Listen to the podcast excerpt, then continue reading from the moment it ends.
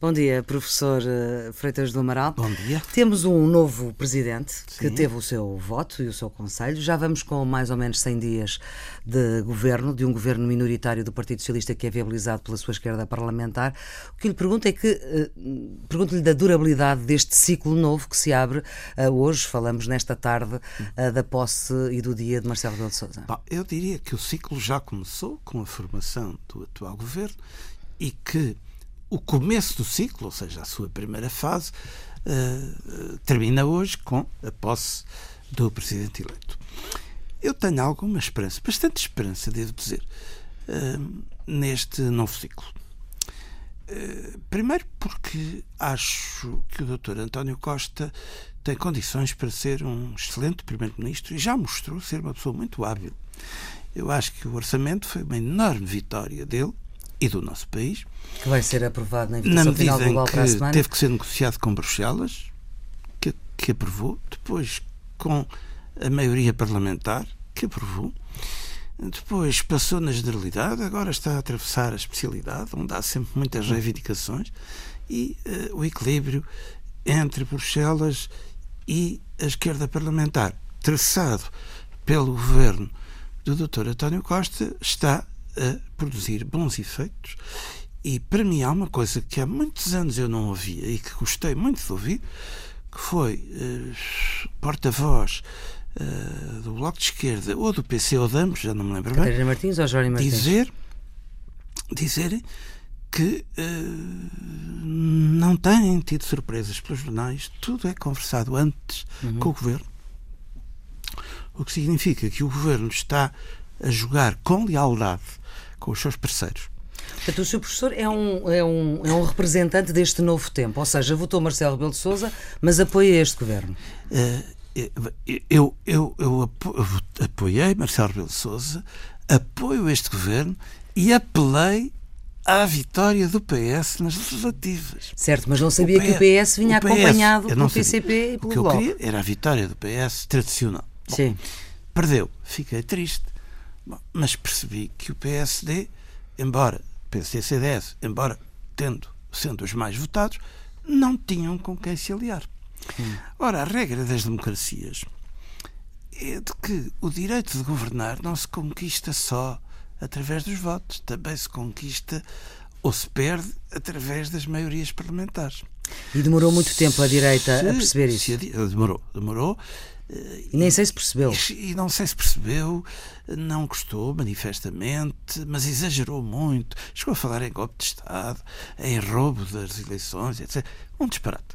Porque nós já tínhamos sete casos, com Portugal é o oitavo, se calhar com a Espanha vai ser o nono, de, eh, na Europa atual, de eh, casos em que o partido mais votado está na oposição por falta de quem queira coligar-se com ele e o segundo, o terceiro e o quarto, ou o segundo, o quarto e o quinto uhum. estão no governo porque se conseguiram aliar. Bom, mesmo num sistema presidencialista como o americano, não sei se viu as declarações recentíssimas eh, do, do milionário Bloomberg, que uhum. esteve para concorrer e desistiu. E desistiu. Ele disse: se eu concorresse, íamos ser três.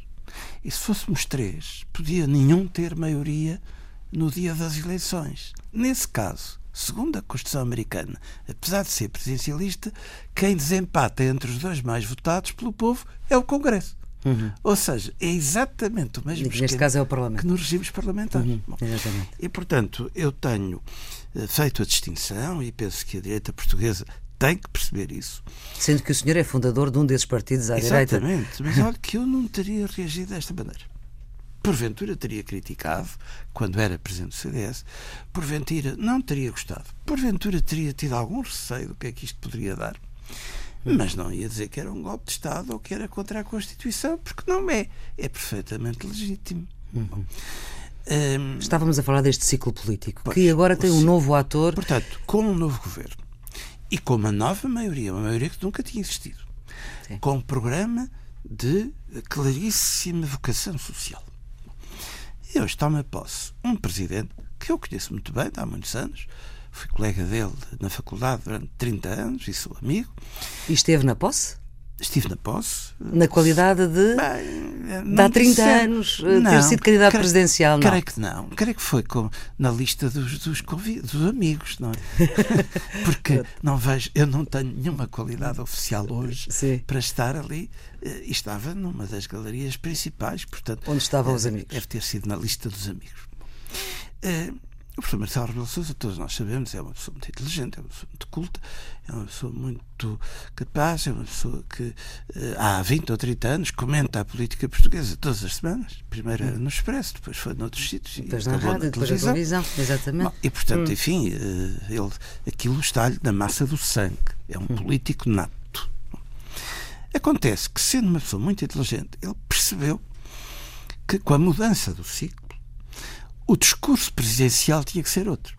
Já não podia ser nem o do Dr. Cavaco Silva, nem o dos anteriores presidentes, tinha que ser outro. Tinha que ser um, um discurso de conciliação ou reconciliação nacional, um discurso efetivo em relação aos portugueses que sofrem, e são muitos. Um discurso uh, procurando uh, aproximar as pessoas e desfazer uh, clivagens e, inimizades, crispações, é? hum. que num período de crise existem sempre, não é? Uh, pior do que aquilo que nós passamos nos últimos três ou quatro anos, só uma guerra. É? Foi uma crise brutal e que deixou muita gente em condições muito mais. Professor Freitas do Amaral, uh, Ferro Rodrigues, o Presidente da Assembleia da República, dizia que uh, qualificava Marcelo Rebelo de Sousa como sendo um Presidente que sintonizou e que estava sintonizado com todos os portugueses. O próprio uh, Presidente, agora já Presidente da República, Marcelo Rebelo de Sousa, apresentou-se com um discurso para todos os portugueses de todos os hemisférios políticos. Os desenvolvimentos que se podem esperar também desta nova linguagem política, uhum. creio que esta ideia de hemisférios políticos vai fazer algum Sim. caminho caminho.Sim, uh, sim. O que é que se pode esperar desta, deste desenvolvimento sintonizado dos eu, hemisférios políticos que não nada, estão a cruzar? Eu acho que se pode esperar uma colaboração íntima e leal entre o Presidente da República e o Primeiro-Ministro. É fundamental. Ah, normalmente nos discursos fala-se da cooperação do Presidente da República com a Assembleia da República e tal, mas muito mais importante para o dia a dia é a cooperação uh, semanal e às vezes diária que tem que haver entre Belém e São Bento. Já esta quinta-feira há o encontro normal, a não ser que Marcelo Rebelo de Sousa tirasse folga ou o Primeiro-Ministro não estivesse. da posse, coisa que não era habitual. Bom, Pelo menos que acho, saiba acho, três, três acho momentos. Acho que isso vai ser indispensável vai, e vai marcar uma diferença. Vai marcar uma diferença. Porque nós estamos ainda no meio de muitas dificuldades. Temos um colete de forças à nossa volta, que é o Tratado Orçamental, mais as outras regras todas, uhum. mais os comissários e os presidentes e os vice-presidentes e os vice-comissários fala. que falam demais. Bom, eu gostaria, aliás, de que Portugal fizesse um apelo a essa gente toda para que falassem menos em público, porque os portugueses ficam profundamente irritados. Não é? Nós estamos uhum. quase a fazer nove séculos de independência e ter que ouvir aqueles senhores a dizer coisas às vezes desagradáveis e muitas vezes erradas a respeito do nosso país é desagradável. Acho uhum. que devia ser tratado diplomaticamente. Mas esta ideia de cicatrizar as feridas da Troika, uh, que, que, com elas também foram a perda dos consensos de regime, uh, que espaço para consensos é que vai existir para um PS que é apoiado uhum. à sua esquerda Sim. e que tem uma direita que uh, o contesta hum. abertamente? Bem, vamos lá ver. Primeiro ponto fundamental, o consenso, ou melhor, a aproximação, a colaboração leal e permanente entre o Presidente e o Governo. Ao trabalhar com o Governo, o Presidente está implicitamente também a trabalhar com os partidos à esquerda do PS. E vai ouvi-los muito mais frequentemente do que era costume. Também já os ouviu. Já os ouviu e vai passar a ouvi-los com muito mais frequência. Bom, uh, em relação à direita, a direita ficou magoada, ficou ressentida, ficou uh, irritada, para não dizer mais do que isso, uh, sentiu-se roubada de uma vitória que lhe parecia que tinha sido óbvia não tinha, porque não tinha expressão parlamentar. Bom, eu acho que há duas coisas para começar que o presidente Rebelo de Sousa pode fazer. A primeira é pedir ao PS que, enquanto governo, o que é que o Partido Socialista diz? Isso pertence à, à, luta entre partidos. Mas que o governo, enquanto governo de Portugal, eh, critique o menos possível uh, o PSD e o CDS ou o governo que eles foram. Acho que essa fase passou, o problema resolveu-se nas eleições e na formação do novo governo no Parlamento. Acho que a partir de agora o governo deve preocupar-se com o presente e com o futuro de Portugal e deixar para os partidos as lutas normais entre partidos. Isso pode ajudar a diminuir a crispação do lado do PSD e do CDS. Uhum. Isso também Segundo, é um esforço que o Primeiro-Ministro vai ter que fazer. Claro, mas, mas eu creio que a iniciativa uhum. vai partir do Presidente. Bom, uhum. Segundo aspecto, o Presidente vai ter também que dialogar mais com o PSD e com o CDS, que agora estão na oposição. Uhum. Eu já estive várias vezes na oposição e outras vezes no governo. Estar na oposição nós sabemos que estamos a desempenhar uma função útil e que é necessária em democracia, mas é mais triste, é menos agradável do que estar no governo. Quem esteve quatro anos e meio no governo, com maioria absoluta, de repente estar na oposição, uh, vendo que afinal, se calhar, o governo não, não vai cair em três meses ou em seis, bem, uh, é triste, é triste, é difícil para os líderes, não direi para os deputados mais eh, das últimas filas, mas para os líderes, para as direções das bancadas, para as direções dos partidos, é, é um período difícil. Vai melhorando com o tempo. Hum. À medida que o tempo passa, as pessoas vão se habituando, vão sendo chamadas, vão participando, começam a aparecer assuntos importantes. Se o Primeiro-Ministro tiver a habilidade, e eu creio que vai ter, de, em tudo o que for importante, chamar lá o PSD e o CDS mas não é chamá-los para cumprir uma formalidade, é chamá-los para ouvir o que é que eles pensam, para conversar com eles, para tentar extrair algo de útil, para ver se há algum contributo que eles possam dar e que ele possa incorporar no que vai dizer a Bruxelas, ou no que vai dizer a Washington, uhum. ou no que vai dizer a Brasília. Acha com os, com os protagonistas da direita isso é possível? Neste momento talvez não hum. seja, mas eu acho que vai começar a, ser. E agora à esquerda? A esquerda que apoia este governo, Sim. que, um, como vimos todos na posse, ficou um pouco sem saber bem como reagir, uh, sobretudo ao discurso de Marcelo Rebelo de Sousa. Exatamente. Que espaço é que tem essa Eu acho esquerda? que o discurso do professor Marcelo Rebelo de Sousa, do presidente Marcelo Rebelo de Sousa, uh, foi, um certo, foi, um certo, assim. foi um certo morro no estômago para o Partido Comunista e para o Bloco de Esquerda. Nunca tinham ouvido um discurso destes da boca de um Presidente da República. Mesmo o Dr. Mário Soares, que era a pessoa mais indicada para fazer este discurso, não podia fazer depois do que se passou em 75. Ele foi Primeiro-Ministro em 76. Bom, de maneira que uh, eles não estavam à espera, manifestamente, via-se nas caras deles que não estavam à espera, não quiseram aplaudir. Eu acho que deviam ter aplaudido pelo menos no princípio ou no fim, uhum. ou no momento em que o Presidente Vamos lá ver, é um discurso que fala de pobreza, é um discurso que fala contra a mão invisível dos mercados Exatamente. do Sr. Adam Smith, contra uh, o desemprego, uh, pela Constituição. Sim. E a uh, favor não apenas das liberdades individuais, mas dos direitos económicos, sociais e culturais, que foi o grande contributo do PCP na Constituinte para esta Constituição. E que ele sabe muito bem. sabe, claro. e foi buscar isso. E, portanto, ele encostou-se à parede. Quer dizer, eles ou se punham em pé a aplaudir delirantemente, o que se calhar não ficava bem para as suas bases, ou melhor era estar quietinhos, como se não estivessem a perceber. Mas eles perceberam. E isto quer dizer que o próprio presidente Rebelo de Sousa, que eu acho que vai ser conhecido por presidente Marcelo, eh, eh, os vai eh, inteligentemente, habilmente, sem forçar, mas os vai trazer mais para o arco da governação. E essa é que vai ser a grande novidade uhum. desta legislatura, enquanto durar. Não sei se dura quatro anos, não faço previsões. Não faz por, porquê? Se Porque está, não está com... Sim, sei, claro. É claro é, que não. É uma experiência, é a primeira Sim. vez que acontece, vamos ver. Sim. Também vai depender muito de como correr a economia europeia, a economia uhum. mundial, etc, etc. Bom, mas se tudo correr bem, isto até pode durar quatro anos. Ora, se é preciso trazer para o arco da governação o PCP, o Bloco e os Verdes, também é preciso fazer regressar ao arco das responsabilidades políticas nacionais o PS e o CDS. Não os deixar seguirem a tentação de se isolarem, dizer, ah, já, não tem nada a ver connosco. Trocaram-nos as voltas, não temos nada a ver com nada, nós vamos estar contra tudo e contra todos, e só quando voltarem a dar-nos uma vitória é que nós voltamos a pensar no país. Isto é uma reação imediata, hum. que eu não condeno, embora não concorde.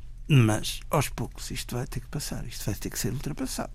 Aliás, o doutor eh, Passos Coelho, hum. com bastante inteligência tática, acho eu, já deu sinais disso. Já Quando? Disse, já disse que eh, estavam dispostos a votar de acordo com o interesse nacional e não apenas de acordo com o interesse partidário. E, na sua moção de estratégia ao próximo Congresso do PSD, volta à matriz inicial, social-democracia sempre. Mas isso ele, ele entende que nunca a deixou. Eh, o que, o que eu penso que ele entende, eu não estou de acordo, mas eu penso que ele entende, é que o PSD como partido, nunca abandonou o ideal da, da social-democracia, mas foi obrigado, pela força da crise, a adotar medidas que, em circunstâncias normais, nunca adotaria. Bem, o que é que eu acho? Eu acho que, de facto, a crise impôs medidas severamente restritivas, sobretudo para a classe média e para as classes mais baixas, poupou, a meu ver, eh, mal eh, as classes mais elevadas não houve um aumento uh, do IRS para os milionários, não houve um aumento dos consumo, do, do imposto sobre os consumos de luxo. Bom, portanto, uh, houve aqui um desequilíbrio que não é social-democrata. E, por outro lado, sempre que o governo do Dr. Passos Coelho teve que decidir entre tomar uma medida uh, mais impopular, mas menos de sacrifício. Ou tomar uma medida que impunha mais sacrifício, ele optou pelos sacrifícios. Eu vou dar um exemplo muito claro e muito rápido. Hum.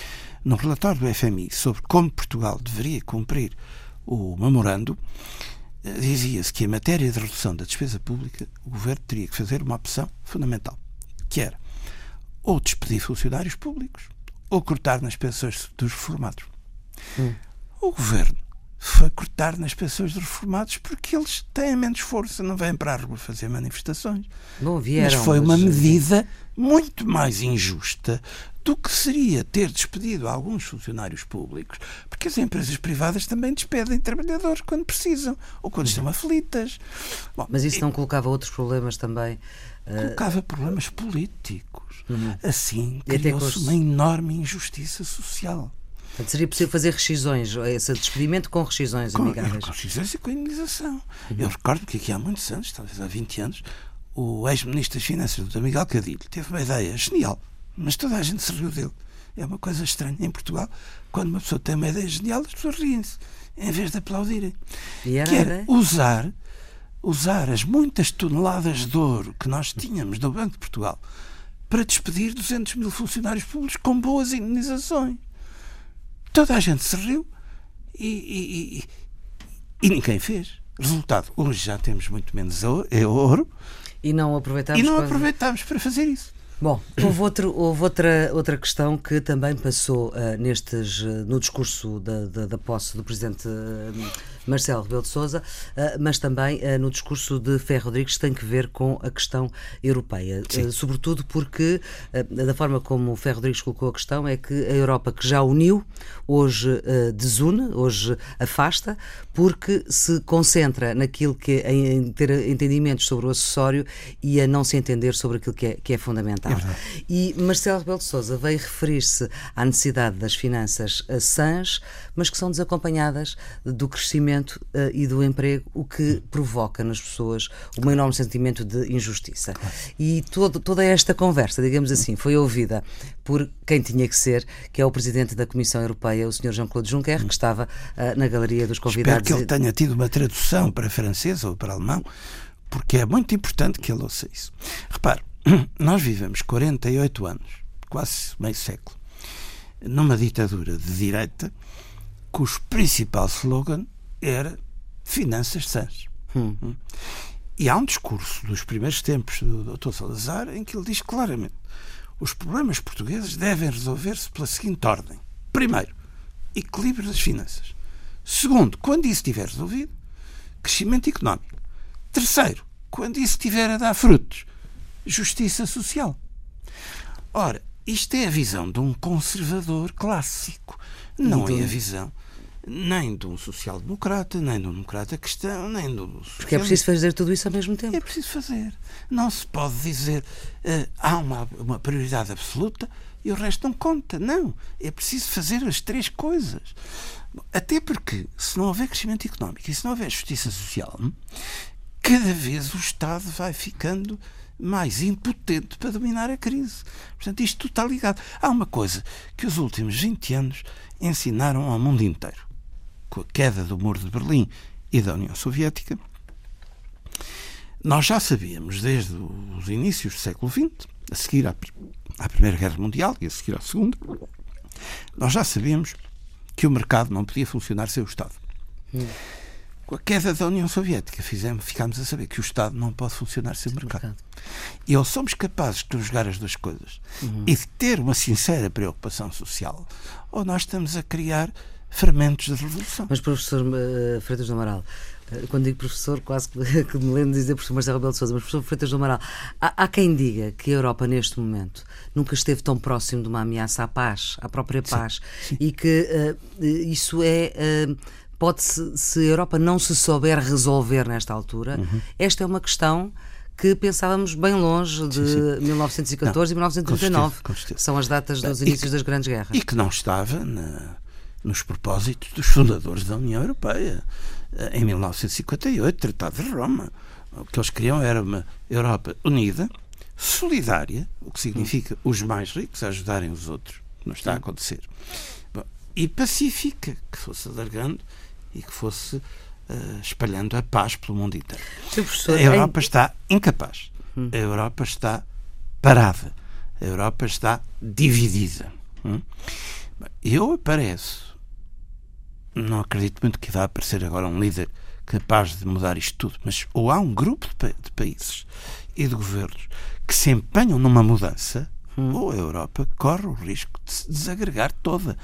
É a questão dos refugiados, refugiados. sem dúvida, é mas é também o excesso de neoliberalismo. Uhum. Olhar só às finanças. O então a economia, dizia... então a justiça social.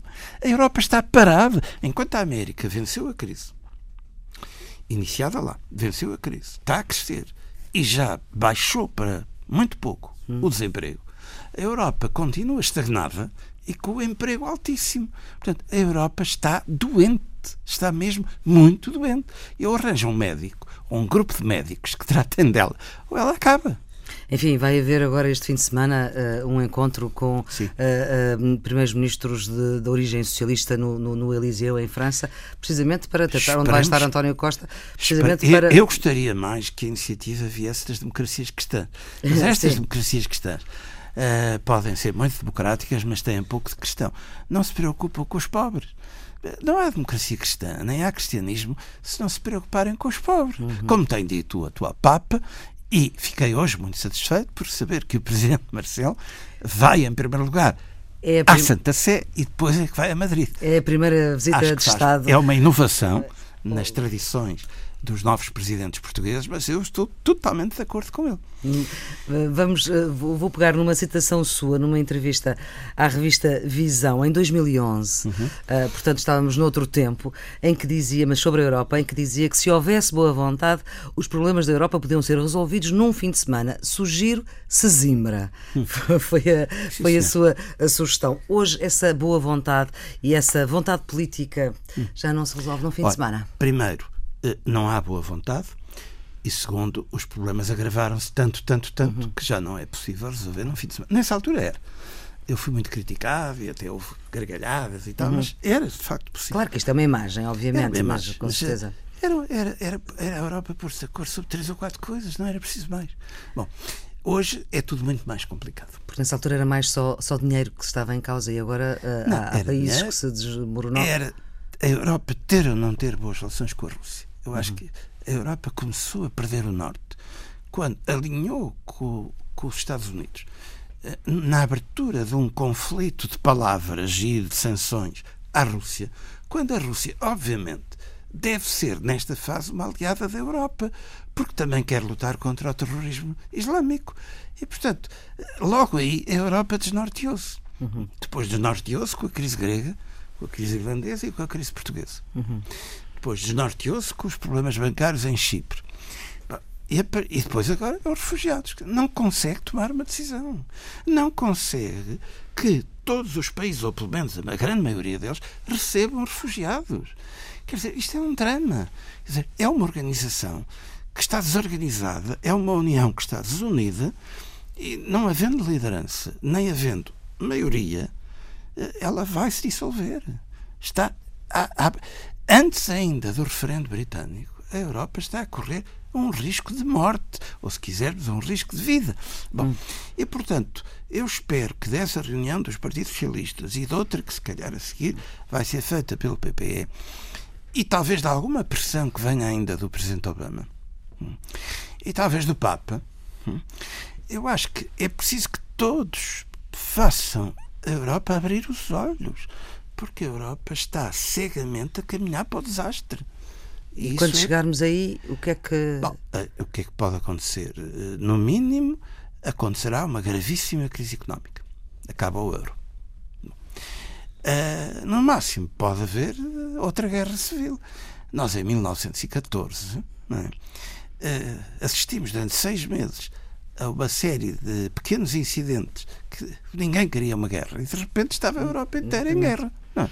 Bom, e eh, com este problema dos refugiados, com alguns países a fecharem as fronteiras, a construírem muros, a porem as forças armadas em vez da polícia, uhum. etc, etc, etc qualquer dia nós estamos envolvidos num grande sarilho. E faz para já anos... não falar no Médio Oriente. Sim, para já não falar. Faz hoje 100 anos, no dia em que gravamos esta entrevista, que Portugal entrou precisamente nessa, é nessa Primeira Guerra. É Sr. Professor Feitas do Moral, ainda pego numa ideia sua que deixou em 2011, uhum.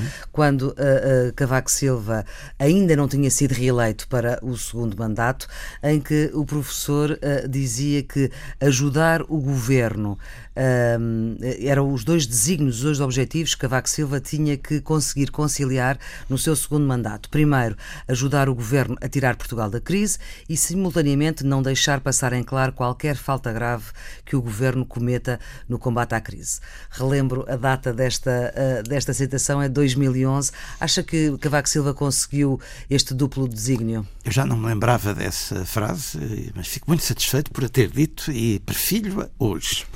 É, é Eu acho que o professor Cavaco Silva conseguiu, uh, e fez bem, em minha opinião, uh, apoiar o governo e ajudá-lo a ultrapassar a crise. Enfim, não acabou totalmente, mas pelo menos a troca foi-se embora, tivemos uma saída limpa, estamos com, a começar com algum crescimento, com uma ligeira descida do desemprego, enfim, dentro das possibilidades que a Europa nos dá, não são muitas, uh, nós estamos francamente melhor. Portanto, esse primeiro desafio. Nesse aspecto, acho que o Presidente Cavaco Silva uh, cumpriu muito bem aquilo que era a sua missão. Já em relação ao segundo aspecto, eu acho que não. Uh, Ou é seja, como... o segundo aspecto é quando uh, terá deixado passar em claro alguma Sim. falta grave do é. governo anterior. Sabe que eu me recordo espero que a minha memória não me esteja a traiçoar. Eu recordo-me que quando o governo Passos Coelho apresentou em setembro ou em outubro, talvez em outubro, a sua proposta, a sua primeira proposta de orçamento, que era para 2012, hum. carregando já muito na austeridade, sem aumentar os impostos sobre as categorias de maiores rendimentos e de maior fortuna, o professor Cavaco Silva disse, pela primeira vez na história da nossa democracia, que discordava dessa orientação do governo Passos Coelho, que devia ter poupado nos cortes nas pensões e subido mais os impostos sobre os mais ricos. Hum. O governo fez de conta, apresentou-lhe o orçamento tal como queria, ele entendeu que devia promulgar, embora creio que nessa altura pediu a fiscalização da constitucionalidade de duas ou três normas ao Tribunal Constitucional, e, e é curioso que os primeiros, as primeiras decisões do Tribunal Constitucional contra o neoliberalismo do governo Passos Coelho foram a pedido do presidente Cavaco Silva. Bom, mas depois convenceu-se que o primeiro objetivo, isto era ajudar o governo a tirar Portugal da crise, não podia ser atingido se ele fizesse críticas ou se discordasse das orientações do governo. E colou-se excessivamente ao governo. E aí começou a perder popularidade. Uh, a isso também, uh, para isso contribuiu também a infelicidade de algumas frases, de algumas coisas ditas Sim. assim, uh, sem preparação e sem espontaneamente. A questão da, da, das pensões, etc. Exato, exato. Uhum. Bom, e, e, portanto, eu diria que o Presidente da República, o, o professor Cavaco Silva, como Presidente da República, não esqueçamos que foi um excelente Primeiro-Ministro, mas como Presidente da República, ele cumpriu bem o seu juramento, que é manter a independência nacional, a integridade do território, eh, fazer cumprir e fazer cumprir a Constituição. Também cumpriu bem, a meu ver, a missão que outro preceito constitucional lhe dá de uh, assegurar o regular funcionamento das instituições democráticas. Então, o que é que fez mal? O que fez mal foi, foi uh, falhou, a meu ver, na comunicação. Uh, ele nunca foi um grande comunicador, mas como Primeiro-Ministro calava-se. E como na dúvida, República... na dúvida entre falar ou dizer, entre estar calado ou falar, ele, na dúvida, calava-se.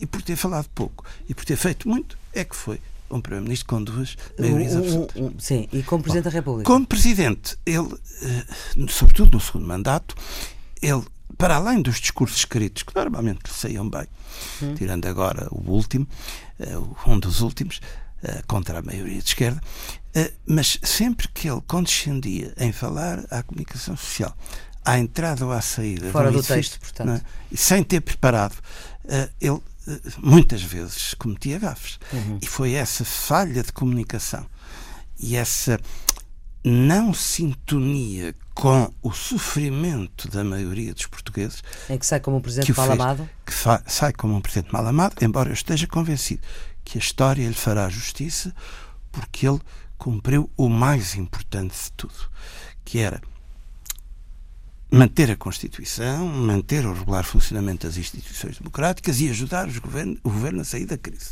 uhum, a tirar o país da crise. Agora, como comunicador, como pessoa em sintonia com os portugueses, uhum. a sentir e a sofrer com eles, isso de facto ele não foi capaz. Voltamos um pouco ao nosso início. Marcelo Rebelo de Sousa tomou posse hoje, portanto ainda não teve Sim. tempo para erros, eh, mas 100 eh, dias de, de António Costa e deste governo, já houve tempo para erros? Claro que em 100 dias já há tempo para erros. E? Se quer que eu lhe diga, eu acho que o pior erro que o governo de António Costa cometeu até agora foi o de ter aceitado, sem uma resistência grande e sem uma discussão pública grande, uh, o facilitismo na abolição de exames. Hum. Eu fui professor durante 42 anos, uh, embora no ensino superior. Uh, tenho dúvidas sobre se os exames de quarta classe, antiga quarta classe, uhum. Uh, são traumatizantes. Para mim não foram, e para a maioria das minhas pessoas que eu conheço também não, e para os meus filhos também não. Mas enfim, admito que haja estudos internacionais. Agora, a partir do que era o segundo ano do liceu e que agora o sexto ano de escolaridade, eu acho que os exames são absolutamente fundamentais. E por esta razão, não é tanto pela avaliação e pela classificação dos melhores e dos piores, é para habituar os estudantes enquanto são estudantes, a enfrentar a situações tensas, difíceis, de stress, que é o que eles vão enfrentar a vida inteira. Esse é o erro maior? Esse, para mim, até agora, foi o erro maior. Talvez o único que mereça citação. Muito bem, terminamos estas conversas sempre com uma escolha musical. Sim, a sim. sua já antecipa a Páscoa. A minha antecipa a Páscoa, por um lado. Porque é o Aleluia de Handel? Eu, e por outro lado, eu escolhi o Aleluia, que é um hino de alegria, porque hoje eh, é a posse do Presidente da República, Marcelo Rebelo de Sousa, que além de ser uma pessoa cheia de qualidades, é um amigo de há muitos, muitos anos e eu estou muito satisfeito. Muito obrigada, professor eh, Freitas do Amaral, por esta conversa aqui na, na Rádio Pública, que está sempre, como sabe, disponível em podcast e um, também pode ser vista ao fim da noite de domingo na RTP2. Tenham um bom dia. Muito obrigado.